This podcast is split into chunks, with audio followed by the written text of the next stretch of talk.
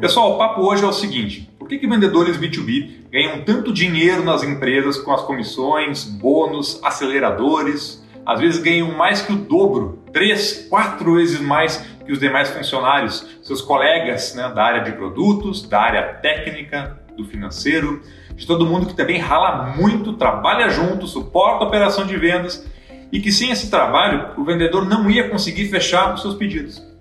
Será que uma diferença tão grande assim é justa frente aos demais colegas da empresa que também suam a camisa e ralam no dia a dia? Vou rodar a vinheta e a gente vai falar sobre isso.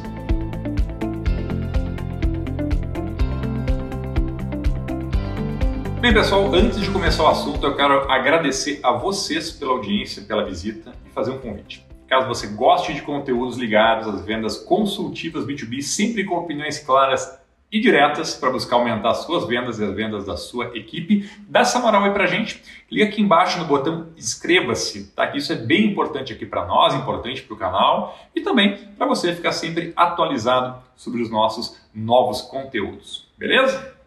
Então vamos lá, vamos para o assunto de hoje. Tá? E aquele vendedor que ganha 3, 4, até 10 vezes mais na sua remuneração mensal comparado aí aos dos demais colegas da empresa. Será que isso não é muito desequilibrado? Será que o trabalho do vendedor é mais importante do que o trabalho de algum outro colaborador que também ajuda, claro, a empresa a atingir os resultados, né?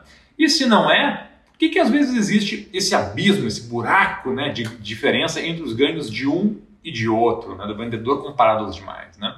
A resposta para isso é simples, é baseada, entre outros pontos, numa questão fundamental que é a relação risco-retorno. Tá? Esse é exatamente o mesmo conceito utilizado para remuneração de investimentos, por exemplo. Você tem uma graninha ali sobrando, quer investir, quer botar o dinheiro em algum lugar.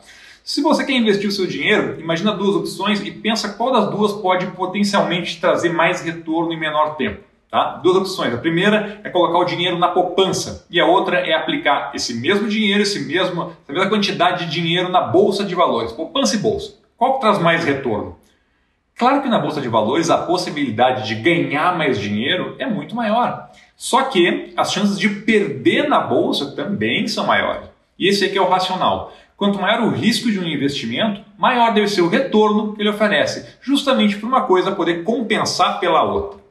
E se a gente pegar uh, esse conceito e trouxer para as vendas B2B, né, a gente vê o seguinte: numa empresa, todos os funcionários eles podem ter metas objetivas de desempenho. Tá? Eu sei que nem sempre todos têm, mas todos poderiam ter de alguma forma. Porém, os vendedores, ah, esses sempre têm. Tá? Sempre tem metas de vendas, controle de resultado por cada um dos vendedores, pressão por resultados é imensa. Tá? É mensal, é semanal, é diária. Toda semana tem reunião de vendas com o gestor, né, com, com o gerente comercial, com o diretor comercial, revisando o resultado, cobrando venda, exigindo os números do mês. Né? E às vezes exigindo inclusive meta, é, venda acima da meta do mês, porque os números do mês passado não foram atingidos e a gente tem que compensar. Isso não acontece, pelo menos não desse jeito, com os colaboradores das demais áreas da empresa. Né? Os vendedores são pressionados e têm seu desempenho colocado na mesa, e eles também são colocados na parede né, o tempo todo. Porque para uma empresa sobreviver, pode estar tudo certinho, redondinho, todas as áreas legais, administrativo, financeiro, operação, mas se faltar vendas, se faltar dinheiro no caixa, ah, aí sim coisas ruins acontecem. E é por isso que a pressão por vendas é tão grande. E quem tem os resultados sempre expostos né, tem um risco muito maior de ser demitido, de ser desligado se as vendas não acontecerem. Né? Não tem como esconder a falta de performance, a falta de vendas, a falta de vendas, porque é algo objetivo e não subjetivo, como eventualmente pode acontecer em outras áreas. Tá? Uma analogia boa de se fazer é com o futebol. Imagina se um jogador de um time, time qualquer, esse jogador joga no meio campo, numa posição central. Tá? Se ele não fizer quatro ou cinco partidas muito boas, se ele for razoável, talvez a coisa passe num certo nível de normalidade.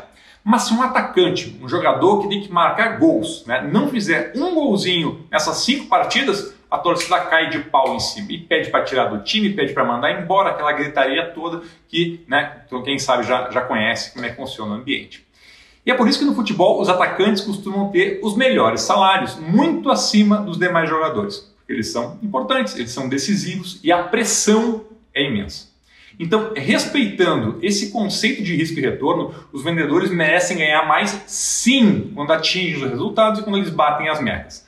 Mas, em contrapartida, quando passam algum tempo sem bater meta, sem colocar novas vendas para dentro, aí a empresa tem mesmo é que trocar o vendedor e sem muita enrolação, porque o risco tem que ser proporcional ao retorno. O risco e o ganho tem que ter essa relação. Se, não, se a empresa não respeitar esse tipo de relação, aí sim que não fica justo. Beleza? Não se esqueçam, se inscrevam aqui no nosso canal da Selmor no YouTube. Beleza? Renato Schirmer falando de vendas B2B aqui no YouTube.